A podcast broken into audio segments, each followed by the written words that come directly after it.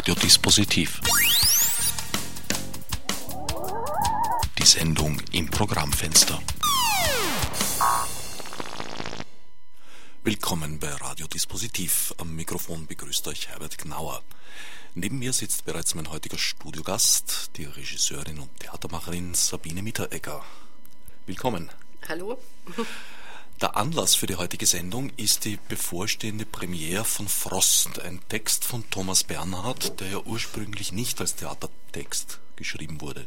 Hm, nein, ganz und gar nicht. Das ist Thomas Bernhards erster Roman, geschrieben 1963. Ähm, ja, Du willst wahrscheinlich wissen, wie es dazu kam, dass daraus ein Theaterabend wird, vermute ich mal. Na, ich weiß, dass du den Text fürs Theater bearbeitet hast und jetzt auch inszenierst mit Andreas Patton als genau. Haupt- und einzigen Darsteller. Genau, so ist es. Ähm, ich möchte einfach ein bisschen erzählen über die ganze Geschichte, wie das überhaupt entstanden ist, wie ich auf diese Idee kam. Ich habe ja schon zweimal Thomas Bernhard inszeniert, Heldenplatz und am Ziel, beide Male am Landestheater Linz. Äh, und von daher ist natürlich eine gewisse Grundaffinität zu diesem Autor mal da.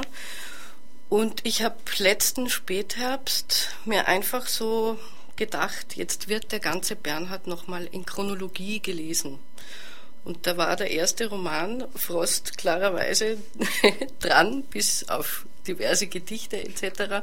Das ist eh klar. Und in der ersten Phase der Lektüre war ich zufälligerweise im Museum moderner Kunst in einer Ausstellung und dachte, was da in diesem Roman verhandelt wird, gehört eigentlich genau in dieses Haus. Es wird äh, über die Brüche und neuen Entwicklungen in der darstellenden Kunst in der Moderne referiert in diesem Buch. Und so ist langsam die Idee gewachsen, habe dann auch sofort Kontakt mit dem Museum aufgenommen, bin auf offene Ohren gestoßen und so hat sich das langsam, langsam, langsam, langsam, langsam entwickelt. Bin dann herangegangen, diesen über 300 Seiten dicken Roman für eine Spielfassung einzudampfen. Dachte dann natürlich immer wieder, ich bin größenwahnsinnig oder komplett verrückt geworden, so ein anmaßendes Unternehmen überhaupt in Angriff zu nehmen. Ja, und habe dann in vielen, vielen Arbeitsschichten ähm, versucht, das einzudampfen, die wesentlichen Stränge herauszuarbeiten, dann auch noch mit viel Mühe bei Surkamp die Rechte dafür auch zu kriegen. Das war auch nicht so ganz einfach. Ich hatte ursprünglich gedacht, äh, das Ganze mit drei Personen zu machen. Damit war der Verlag nun gar nicht einverstanden. Und da ich der Auffassung bin, dass Widerstände immer für irgendwas gut sind, habe ich mich dran gesetzt und habe mir gedacht, okay, Sie wollen die drei nicht. Vor allem haben Sie sich gestoßen an einer weiblichen Figur, die drin ist. Also Frauen hätten in diesem Roman einfach nichts verloren. Äh, und habe mich dann hingesetzt und habe gesagt, okay, dann für einen in der größtmöglichsten Konzentration. Und das hat sich dann als wirklich sehr, sehr glücklich erwiesen. Also bin jetzt, habe begonnen vor ja, Anfang September mit dem Andreas Patton zu probieren, mit einer Ausgangsbasis von 67 Textseiten. Wir sind jetzt runtergekocht auf, ich sage die Seitenanzahl gar nicht, weil sie mich selbst schreckt. Das ist relativ dünn geworden. Nicht dünn vom Inhalt und auch nicht äh, dünn in der Dichte des Abends, so hoffe ich. Ähm, sondern einfach sehr komprimiert, sehr konzentriert. Ja, richtig eingekocht. Früher Bernhard eine, Extrakt. In einer richtigen Essenzfassung sozusagen. Äh, und diese Konzentration auf, diesen, auf diese eine sprechende Stimme im Raum hat sich wirklich als sehr, sehr gut erwiesen. Ja. Und darin kann ich wahnsinnig gut äh, switchen und damit kann man sehr, sehr gut umgehen. Ja. Du sagst jetzt eine Stimme im Raum, äh, eine Stimme vielleicht, aber nicht nur ein Raum. Nein, nicht nur ein Raum. Also äh, wir sind jetzt ähm, im Museum eigentlich so vertreten, dass man sagen kann, kurzfristig für diesen Abend besetzen wir mit Thomas Bernhard dieses Museum. Es ist vom Entree über die ganzen Gänge im Museum äh, wird sich der Schauspieler bewegen wird er hörbar und sichtbar sein. Das Publikum kann, wenn es möchte, mitwandern, kann sich einen Ort suchen, wo es verweilt, gibt auch, ich darf und möchte auch ganz bewusst, um diesen Begehungscharakter, also einen Grundzug im Museum beizubehalten, keine Bestuhlung machen, aber keine Sorge, es gibt wie im Museum auch Ruheinseln, wo man sich einfach mal hinsetzen kann, in Ruhe hören und sehen kann, aber genauso wieder aufstehen kann, ihm nachziehen kann, sich zurückziehen kann, so wie man es gerade möchte wie man es braucht, welche Seh- und Hörperspektive man auch einnehmen möchte. Das ist ein ganz wesentlicher Punkt und damit ist auch dieser Grundcharakter, der im äh, Roman angelegt ist, nämlich das Gehen ist ein großes Thema da drin. Also der Formulant, der den Maler beobachtet, beobachtend mit ihm ständig durch die Kälte, durch den Schnee geht ununterbrochen geht, die Widerstände der Landschaft überwindend, miteinander auf diesen Gängen mm, seine, ja, die Geschichte seines Scheiterns diesem jungen, unbedarften Formulanten darlegt. Hat das Mumok seine Raumtemperatur extra gesenkt oder ist das Klima dort von mm. Haus aus frostig genug? Äh, das ist eine nette Frage. Es ist natürlich klar, äh, wenn zwei Sparten oder zwei vollkommen unabhängig agierende Kunstgattungen aufeinandertreffen, dass es da mal auch ähm, ja, ein Aufeinanderprallen geben muss. Das Museum hat Gesetzmäßigkeiten, also der Museumsbetrieb äh, braucht Dinge und ähm, auch wir brauchen Dinge, Abläufe, wir haben unsere eigenen Gesetze und das unter einen Hut zu bringen, ständig die Bedürfnisse beider Seiten abzudecken, war das eine oder andere Mal dann schon mal schwierig. Du hast jetzt eingangs äh, einen sehr netten Ausdruck geprägt, äh, meinem Empfinden nach. Du hast das Museum quasi als eigene Kunstgattung akzeptiert. War das bewusst oder ist dir das passiert? Weiß ich jetzt gar nicht. Weißt du nicht? Weiß ich jetzt nicht, ob mir, das, ob mir das passiert ist. Äh, ich möchte es mal anders formulieren. Mm, Nochmal zurück. Ich habe äh, nämlich durchaus den Eindruck, dass äh, sozusagen äh, die, die Form zur eigenen Kunstgattung wird äh, in, in, Bezug auf unsere Museen und Museumslandschaften. Ja, das mag schon sein. das mag schon sein. Äh, ich gehe dir jetzt nicht hinterher, sondern Schade, ich mache. Ich den Leimtopf ich weiß es, ich wollte aber gerade nicht hin. Na, vielleicht, vielleicht suchen wir ihn etwas vielleicht, später wieder Vielleicht später.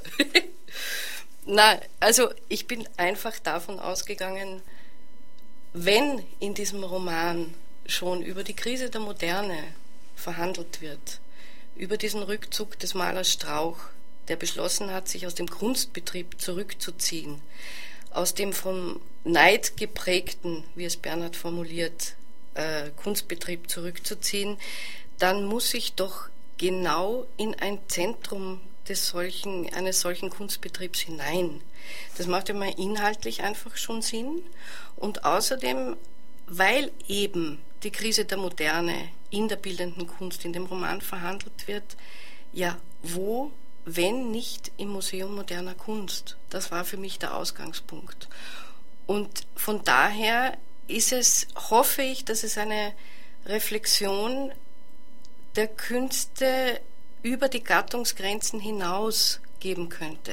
Auch eine Art Selbstbefragung des Theaters. Ja, also ich habe diese Figurenführung so, wie wir das jetzt erarbeitet haben, sehr wohl auch in dem Bewusstsein da hineingestellt, dass der Andreas Patton jetzt nicht identifikatorisch als Formulant oder bisweilen als Maler Strauch auftritt, sondern sehr wohl mit der ähm, mit diesen Positionen im Vexierspiegel spielt, das Publikum braucht, benützt auf freundliche Weise, auch immer wieder abweist und ein Geheimnis belässt, nämlich das Geheimnis, dass ich, oder das ist zumindest unser Ziel, wir werden sehen, ob wir es erreichen, ich hoffe schon, ähm, inwieweit ist dieser Formulant, der uns diesen seinen Bericht gibt über die Beobachtung des Malers Strauch.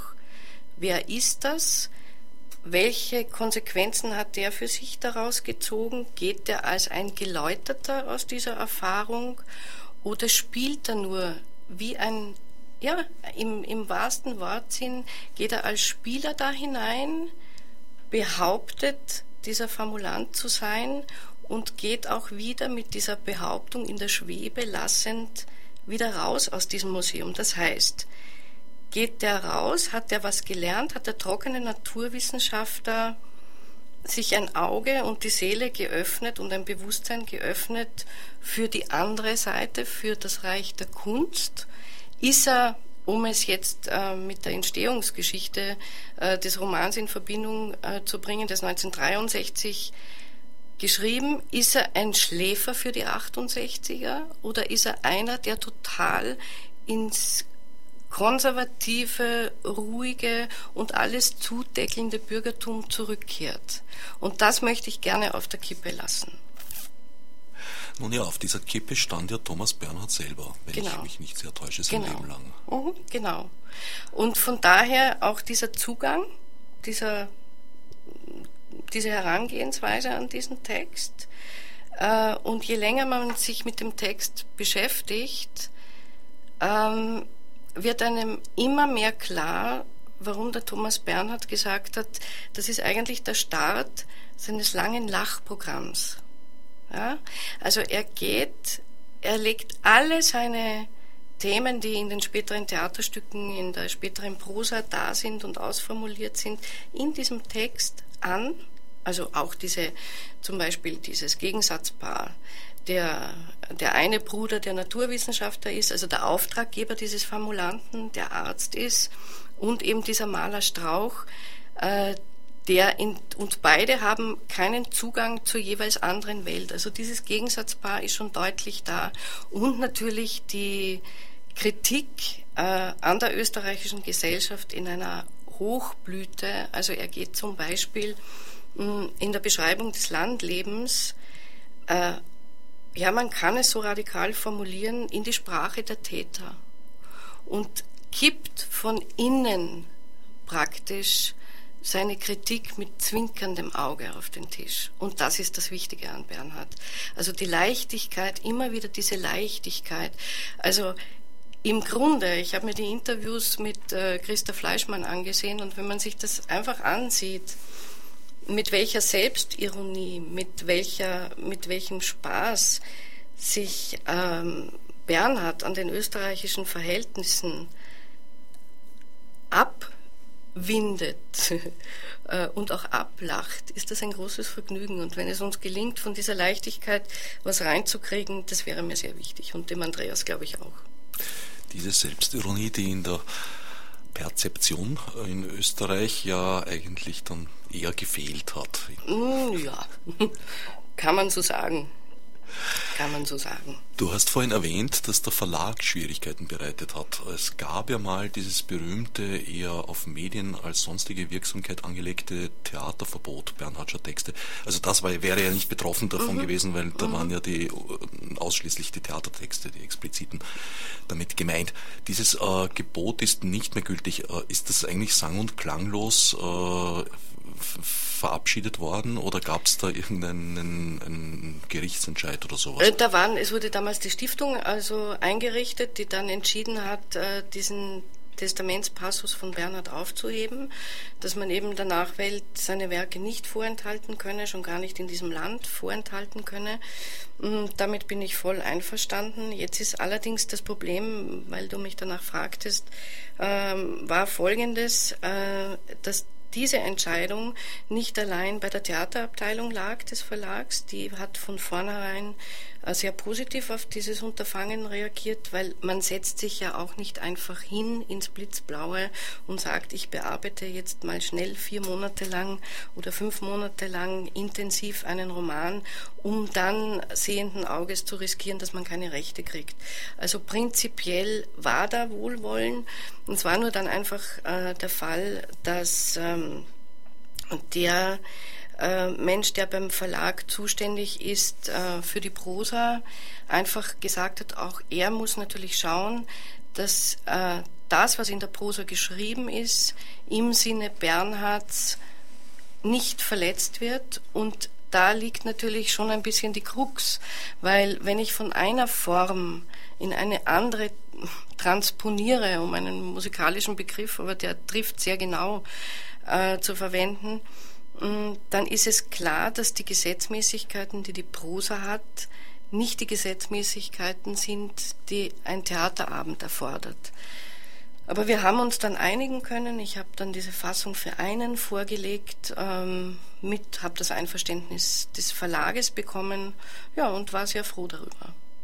Und ich finde es auch sehr, sehr gut, dass der Verlag sehr sorgfältig mit diesen Dingen umgeht. Naja, auf der anderen Seite äh, hat der Verlag damit seine Art Oberhoheit. Also das, das, ist klar. War jetzt nicht Surkamp, aber es gibt diese berühmte Geschichte mit Endstation Sehnsucht. Ja, ich weiß. Wo ich glaube, der S. Fischer Verlag ja. äh, das ja, ja. erstens dazu benutzt hat, eine Inszenierung von Frank Castor, äh, die Rechte an sich zu ziehen. Und seit damals äh, eigentlich Veränderungen an dem Stück äh, untersagt sind. Ganz besonders explizit ist es verboten, äh, Geschlechtswechsel vorzunehmen, mhm. also dass Männer Frauen spielen und umgekehrt. Mhm. Was jetzt äh, läuft, zwar unter dem Titel äh, Werktreue und Willen des Autors, höchst zweifelhaft ist, vor allem wenn man weiß, dass Tennessee Williams die Blanche selbst gespielt hat. Genau. Genau, also da kommt natürlich schon immer wieder der Verdacht, dass es auch einer gewissen Entscheidungswillkür einzelner Menschen, die vielleicht ganz andere Interessen verfolgen, weil sie andere Herausgaben gerade planen oder sonst irgendwie. Also das ist ein bisschen undurchsichtig und auch ein bisschen, ja, mutet manchmal ein bisschen willkürlich an solche Entscheidungen. Äh, und man steckt nicht drin, man ist diesen Entscheidungen einfach ausgeliefert äh, man ist relativ machtlos. Mm, und der Begriff der Werktreue ist, also was solche Fälle betrifft, klarerweise einer, der gar nicht angebracht ist. Äh, weil äh, in dem Moment, wo Prosa in Theater transponiert wird, gelten eben, wie ich bereits sagte, müssen andere Gesetze gelten, sonst wird das ganz einfach und banal stinklangweilig. Ja? Beziehungsweise äh, die Ansätze oder die, die, die Gedankenansätze äh, sind einfach verloren und dann würde ich es vorziehen, tatsächlich eine Lesung zu präsentieren. Ja, sehr oft ist es ja auch so, dass einfach durch die geänderte Umgebung der Text seine Bedeutung ändert mhm. und dass man unter Umständen vielleicht sogar dieselbe Wirkung erzielen will, aber völlig andere genau. Mittel einsetzen muss. Genau, genau so ist es. Oder sehr gut in Erinnerung ist mir da auch die äh, gefürchtete Brecht-Erbin Hanne Hiob, der Name Programm war, mhm. die es liebte, äh, die Generalproben zu besuchen und dann die Inszenierungen untersagen ja. zu lassen und immerhin so mm, bedeutende Stücke wie die Drei-Groschen-Oper in ihrem mhm. Portfolio hatte. Na, es gibt schon äh, einige Namen, da gehören Brecht-Erben, Tennessee Williams-Erben, ähm, ja, und auch ein bisschen der Thomas Bernhard jetzt dazu, wo man einfach als Theatermacher oder Theatermacherin einfach mal prinzipiell die Ohren anlegt und mal prinzipiell hab acht äh, vor, vor dem Verlag einfach steht, weil man weiß, dass das sehr viel Fingerspitzengefühl braucht, sehr viel Erklärungsbedarf und oft ist es dann auch eine Frage, dass man sich, äh, dass die Kommunikation eingeschränkt bleibt. Aber das war glücklich, also ein Verlag wie Surkamp kann sich nun wahrlich dem Dialog nach außen äh, nicht verschließen, weil der ist ja bei denen wahrlich Programm. Und das war auch dann wirklich der Punkt, den wir eingefordert haben. Und von da an ging es nicht bergab, sondern bergauf. Und Ergebnis waren dann die Aufführungsrechte. Das freut mich zu hören. Na, ich halte es für ein ganz großes Problem unserer Zeit, dass wir uns da in einem rechtlichen Dschungel verwickelt haben und der teilweise auch wirklich skurrile Ausnahmemaße annimmt. Insbesondere in Bezug auf die Brechterben, weil immerhin der Erblasser ja generell die Idee des Eigentums geleugnet hat und selbst gestohlen hat wie ein Rabe. Ich habe ja immer davon geträumt, mal einen Brechtabend zu machen, mich von den Erben klagen zu lassen und dann den Beweis anzutreten, dass davon nicht eine einzige Zeile von Brecht war. Ja, nur auch ich habe die Phase gehabt, dass ich sagte, äh, ich will es unbedingt machen und äh, drauf und dann wird es eben verboten und ich weiß nicht was alles. Nur wenn man dann so lange Zeit, Lebenszeit einfach so intensiv damit verbringt und ein Schauspieler wochenlang, monatelang sich mit diesen Texten äh, beschäftigt, hart, diszipliniert einfach daran arbeitet, dann möchte man klarerweise, dass das auch jemand zu sehen kriegt und dass es einfach unter die Leute kommt. Ähm, und von daher bin ich also auch sehr, sehr bestrebt, nach dieser Aufführungsserie von äh, sechs Vorstellungen jetzt im Mumok in Wien, das durchaus ähm, weiter im deutschsprachigen Raum, aber nicht nur da, äh, auch woanders noch zu zeigen. Ja, ich finde es auch durchaus äh, amüsant und ironisch vom Thomas Bernhard, dass er da bewusst dieses kleine Bömpchen hinterlassen hat, dass er gewusst hat, dass hier Rechtsbeugung betrieben werden wird und sein eigener letzter Wille umgangen wird. Mhm. Weil eigentlich, ich glaube, so rechtlich ganz koscher ist das alles nicht. Na, eigentlich nicht. Also ich glaube, äh, soweit ich informiert bin, dass da sehr gedehnt wurde ja, und man sich die Schlupflöcher einfach gesucht hat, die man braucht, ist ja auch alles in Ordnung.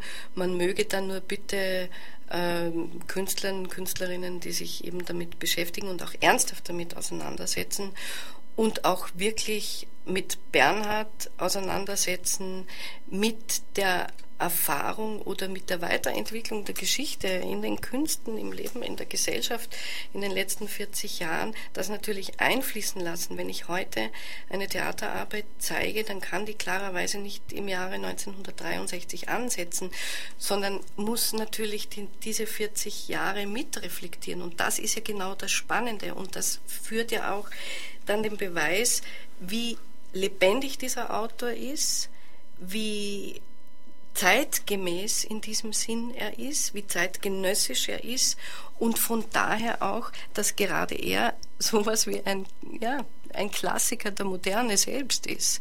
Der hält nämlich auf die verschiedenen Befragungsphasen hin, die sich von Jahrzehnt zu Jahrzehnt, von Künstler zu Künstler natürlich ändern müssen. Das ist ganz klar. Interessant in dem Zusammenhang ist vielleicht, Frost ist jetzt 2006 auf Englisch erst erschienen und hat eine, einen Hymnen, eine Hymnenlawine ausgelöst.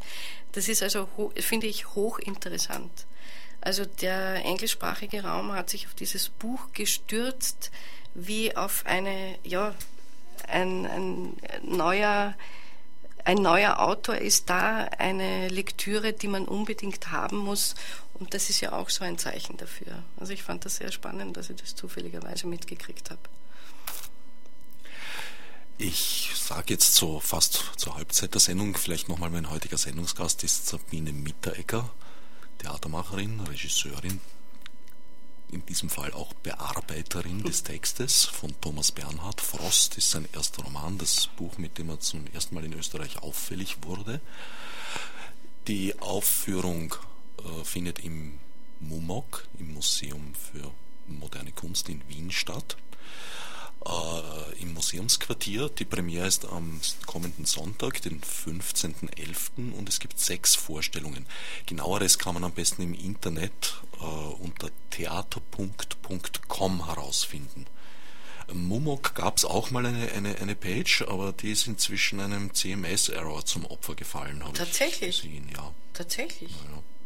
Oh, da, naja. muss ich, da muss ich mich aber umgehend drum kümmern, weil das hat sehr, sehr gut funktioniert. Also auch unter www.mumok.at ähm, sind wir vertreten. Man kann auch dort eben Online-Karten kaufen, auch tagsüber zu den Öffnungszeiten die Karten holen, aber auch über unsere Homepage, beziehungsweise gibt es auch eine Hotline, wo man Karten reservieren kann, wenn jemand keine Lust hat, online zu reservieren oder wie auch immer.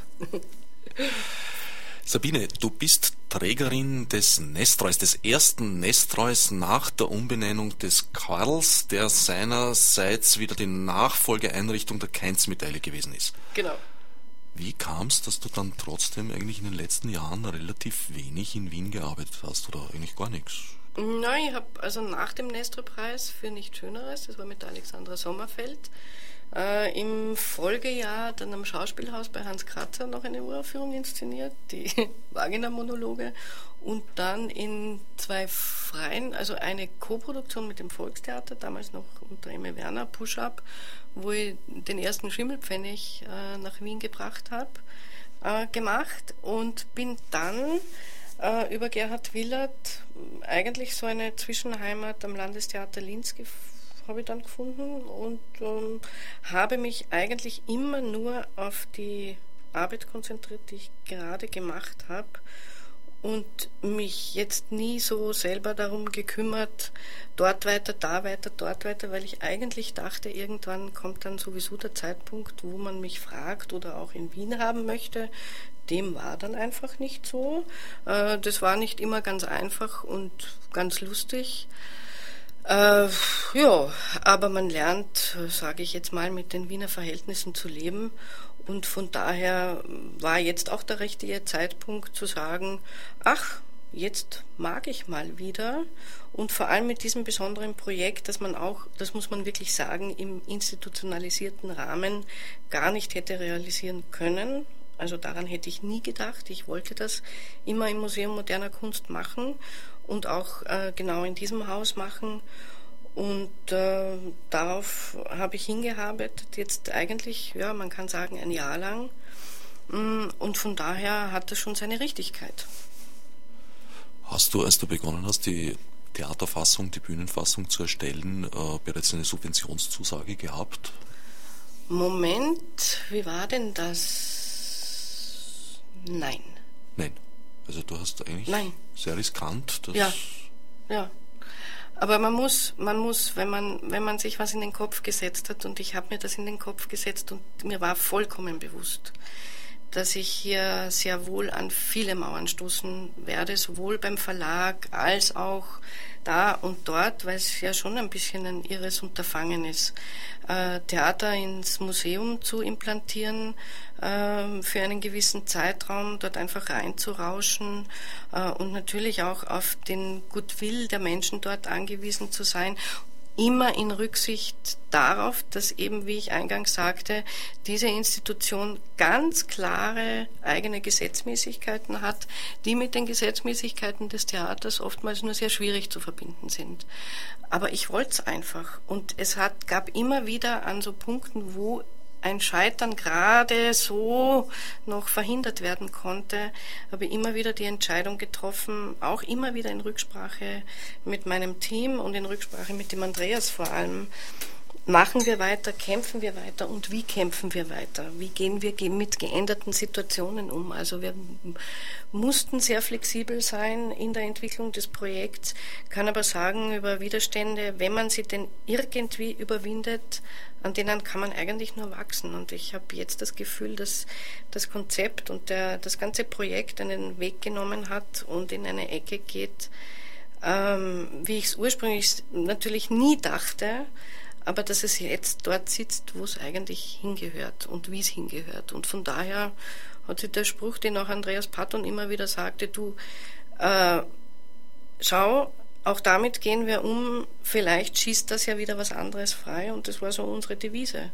Und es hat immer wieder Lösungen freigeschossen und auch wenn man es auf den ersten Augenblick nicht gesehen hat, dann auch Lösungen freigeschossen, mit denen wir nicht nur leben konnten, sondern die wir wirklich als die besseren dann angesehen haben. Weil sonst hätte ich eingestampft, sonst hätte es einen Punkt gegeben oder immer wieder Punkte gegeben, wo ich auch gesagt hätte, so, jetzt ist Schluss, jetzt muss ich zu große künstlerische Abstriche machen oder da ist die Grenze erreicht, weil es geht um die Arbeit, es geht um die Sache und nicht darum, dass man was auf Biegen und Brechen einfach zeigt. Es muss dann schon das sein, wo man voll dahinter stehen kann. Ganz banal gefragt, wie kann man sich da die Probenarbeit vorstellen? Äh, macht ihr Proben vor Ort im laufenden Museumsbetrieb? Mm, nein. nein. Wir haben einen Probenraum äh, gehabt, sage ich jetzt, weil es ist ja in der Endphase, in der Nusswaldgasse, in der alten Mottenkugelfabrik. Die Zacherlfabrik. Ja, in der Zacherlfabrik. Genau, genau. Und wir haben uns dort sehr, sehr wohl gefühlt, einen großen Raum gehabt. Und wir haben ja im September begonnen, äh, wo ja irgendwie sowas wie Spätsommer in Wien war. Und wir hatten glücklicherweise auch außerhalb des Probenraums, also von unserem Probenraum hinaus, äh, noch einen Steg wie einen Balkon raus und runter wieder Treppen in den Hof, wo man dann auch mal größere Gänge tatsächlich ausprobieren konnte und diese exponierten Positionen ausprobieren konnte, die wir für den Museumsraum brauchen, hatten dort unsere absolute Ruhe und es war wirklich fein zu probieren und gut zu machen. Und äh, der Hauptteil dieser Probenarbeit ja lange Zeit einfach in der genauen Klärung des Textes, was bedeutet was, wie viele doppelte Böden, vier, fünffache Böden sind in jedem Satz drin, in jeder Zeile drin. Und das dann einfach an den Körper anzubinden, ist dann nur noch ein ganz kleiner Schritt. Wenn die Gedanken klar sind und wenn man genau weiß, wo es hingeht und wieso man etwas aus welcher Ecke holt oder in welche Ecke führt, dann ist es klar, dass der Körper, der Schauspieler den Körper einfach dorthin mitnimmt. Aber das Denken muss klar sein. Und von daher war das eigentlich ideal und wir sind seit, ähm, ich glaube jetzt Ende Oktober immer wieder an einzelnen Abenden im Museum, wo wir nach Schließung des Museums dann zuerst unsere ganz kleine Technik aufgebaut haben mm, und einfach probiert haben.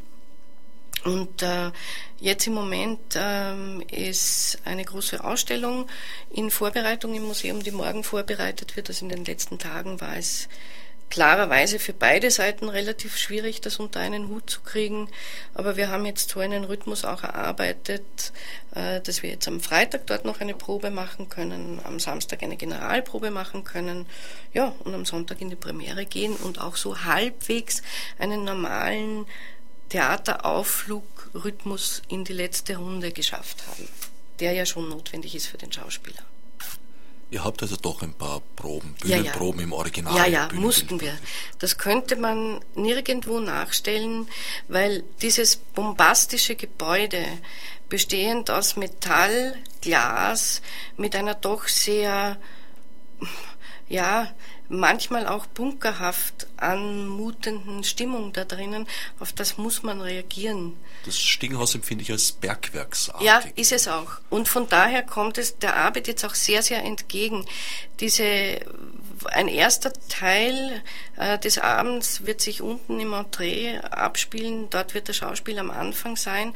Und im, im graduellen Zuspitzen auf den Tod des Malers hin wird er immer mehr in diesem Bau verschwinden.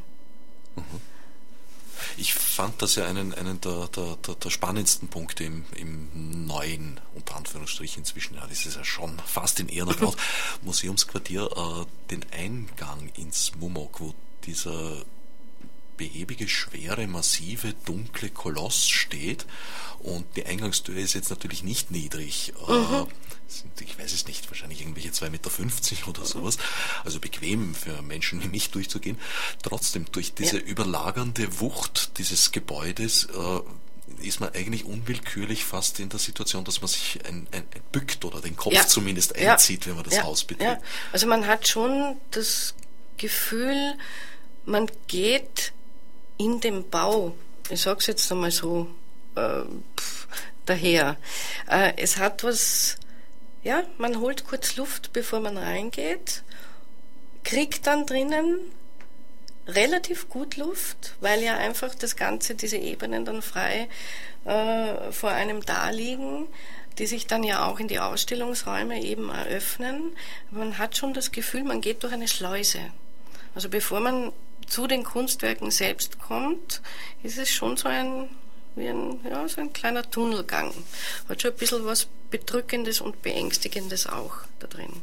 Ja, es gibt mehrere Möglichkeiten, das zu interpretieren. Jedenfalls hat uns da der gute Ordner äh, was zu denken gegeben. Ja. ja, das auf jeden Fall. Was Sie sehr, sehr gut gelöst haben und was Sie jetzt für unsere Situation als sehr, sehr gut erweist, ganz einfach, ist die Lichtsituation. Es ist sehr gutes, kaltes Licht da drin. Und äh, als der Andreas und ich das erste Mal drin waren mit Lichtleuten, wir haben ganz bewusst gesagt, wir wollen kein Theaterlicht, da drinnen haben. Wir wollen mit den Gegebenheiten des Museums umgehen. Wir haben dort und da unmerklich ein bisschen nachgeholfen und helfen einfach ein bisschen nach, weil wir den Zuschauern ja die Möglichkeit geben wollen, äh, den Andreas einfach zu sehen, den Schauspieler gut zu sehen, auch dass das Auge nicht ermüdet. An solche Dinge sind klarerweise gedacht. Aber wir haben jetzt kein Theaterlicht in dem Sinn gemacht. Das würde auch meiner Arbeit vollkommen widersprechen. Also es gibt da keine großartigen Stimmungswechsel, Lichtwechsel oder sonst was. Das fährt der Schauspieler selbst über den Text. Wobei, wenn ich mich recht erinnere an so äh, Führungen zur Eröffnung, da wurde uns die Lichtanlage ja auch vorgestellt. Und die spielt schon einige Stückerln, kann ich mich. Mm, ja, weil ich bin einfach von dem Grundlicht in, diesem, in diesen Gängen im Foyer ausgegangen, klarerweise in den Ausstellungsräumen nach den Bedürfnissen der Exponate kann da gezaubert werden, das ist ganz klar, aber ich mache einfach keinen Gebrauch davon. Einer der weiteren spannenden Punkte an diesem Haus, äh, jetzt komme ich natürlich, bespielte das Panoramafenster, das legendäre? Nein. Nein. Nein. Nein. Nein. Das kommt nicht vor, das Nein. sieht man bei euch gar nicht. Nein. Oh, dort, dort kommt er nicht vorbei auf Nein. seinem Leidensweg. Nein. Schade. Meinst du das im Kuppelsaal oben? Ich meine das, das äh, Fenster ganz oben im obersten Saal, wo man so ein bisschen schon. über den First des äh, alten Erlachtraktes ja, ja. hinaus ja, blinzeln darf. Ja, nicht viel, weil sehr viel höher haben sie nicht bauen dürfen. Ja, ja, ja. Nein.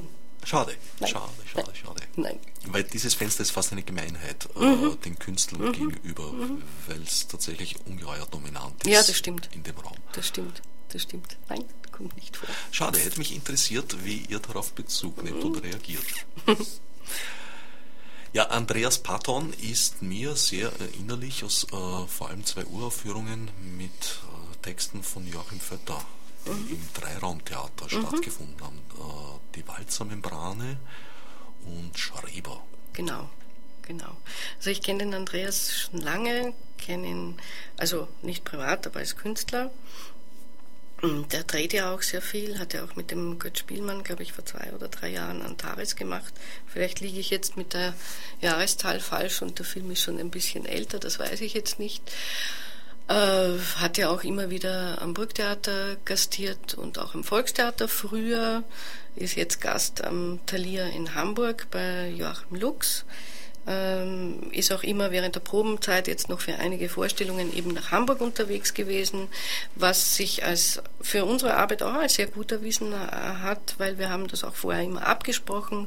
Andreas hatte immer wieder so ein bisschen Thomas Bernhard Freiluft, was für den Kopf ganz gut ist. Ähm, und auch ich hatte wieder mal so eine kleine Verschnauf- und Nachdenkpause drin in der Arbeit. Wir haben überhaupt versucht, wenn man, wenn Ziel ist, dass man mit einem Text oder gerade mit den Texten von Thomas Bernhard ist das sehr notwendig, meiner Meinung nach, einfach zu einer großen Leichtigkeit und Selbstverständlichkeit zu finden, dann geht das nicht über äh, Stunden, Stunden, Stunden, Stunden am Stück, sondern das braucht einfach auch den Setzungsprozess, dass es in den Körper vom Kopf, ich sage immer vom Kopf in den Bauch hinunterrutscht und dann aus der Hüfte gespielt werden kann.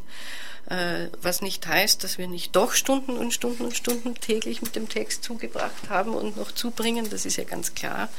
Aber wir haben eine, für mich und ich glaube auch für Andreas sprechen zu können, eine wirklich sehr, sehr schöne Probenzeit fast hinter uns.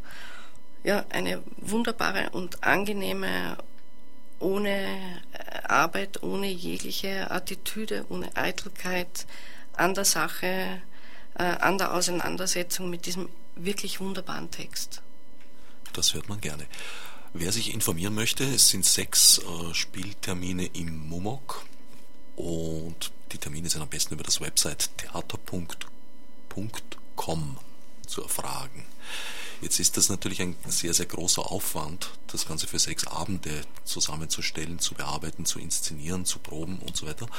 Gibt es da schon konkrete Pläne für Nachnutzung, wenn man so sagen kann? Die Nachnutzungspläne liegen äh, bereit auf meinem Schreibtisch. Es ist auch schon einiges in Arbeit diesbezüglich. Also unser Ziel ist es, äh, sowohl in Österreich als auch außerhalb Österreichs andere Museen, die dafür geeignet wären, einfach anzusprechen. Wir haben Museumsdirektoren eingeladen und Direktorinnen eingeladen, sich die Vorstellung anzusehen. Wir machen einen Film, wir machen einen Trailer davon, dass man sich einfach im, im wahrsten Sinne des Wortes ein Bild von dem Abend machen kann. Und ich hoffe doch sehr auch in Zusammenarbeit äh, mit Kulturinstituten äh, in anderen Städten da noch was auf die Beine zu stellen. Das ist dann sofort Hauptarbeit nach der Premiere.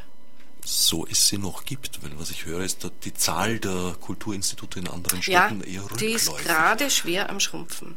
Also das ist tatsächlich äh, ein Problem, jetzt nicht nur für uns, sondern ein allgemeines Problem und ich finde es extrem schade, äh, dass solche wichtigen Ein Einrichtungen einfach von der Bildfläche verschwinden sollen. Mhm. Ähm. Naja, ich weiß nicht, also das Kulturland Österreich investiert relativ wenig in die zeitgenössische Kultur. Mhm. Es investiert aber auch relativ wenig in die Entwicklung der zeitgenössischen Wissenschaft, was befürchten mhm. lässt, dass wir uns äh, in den nächsten Jahrzehnten auf Mozart, Kugel und Lipizzaner zurückziehen werden müssen. Ja, und darum ist es gerade notwendig, äh, dass die Künstler und Künstlerinnen einfach konsequent ihre Arbeitswege gehen und einfach ihre Räume in diesem Feld einfordern damit nicht nur eine Beschränkung auf Lipizzaner und Mozartkugel stattfinden kann, weil das kann ja wohl nicht sein. Es ist so ein reichhaltig, kulturell reichhaltiges Land. Hier gibt es so viele äh, kluge Köpfe, so viele wahnsinnige Künstler, die wirklich was zu sagen haben. Wahnsinn als positive Bewertung jetzt, nämlich Wahnsinn in dem Sinn, die auch bereit sind, für ihre Sachen zu kämpfen, ganz egal, äh, ob sie damit überleben können oder gar nicht, äh, muss auch alles egal sein. Es geht nur darum, dass man die Dinge, die man im Kopf hat oder die drängen oder die notwendig sind, einfach auch machen. Und ich glaube, das ist nicht nur eine Frage der Ermöglichung von politischer Seite, sondern es ist auch sehr wohl eine Frage des Einforderns. Naja, was könnte man jetzt analog zum Audimax besetzen? Äh, ich, na. ich sehe an deinem Blick, es würde dir schon was einfallen, du magst es nur nicht sagen. Wird schon genau so haben. ist es. genau so ist es. Das überlassen wir der Fantasie unserer Hörer genau. und Hörerinnen. Also kommet genau. zuhauf ins Mumok, einer der seltenen guten Gründe ins Museumsquartier zu gehen. Aus meiner Sicht, nein, das war jetzt boshaft. Das hat wieder persönliche Gründe. Äh, ab Sonntag sechsmal nähere Informationen, wie gesagt, auf dem Website unter der URL theater.com. Damit wären wir endgültig am Ende des heutigen Programmfensters angelangt. Mir bleibt jetzt noch übrig, mich zu verabschieden. Einerseits von meinem Sendungsgast Sabine Mitterecker. Toi, toi, toi für Sonntag Vielen Liebe Dank. Grüße an, an Andreas Patton, an den Hochgeschätzten und auch an eure Kostümbildnerin Marie-Therese Bartel. Mache ich gerne. Danke. Mein Name ist Herbert Gnauer. Auf Wiederhören beim nächsten Mal bei Radio Dispositiv. Odsnev Margot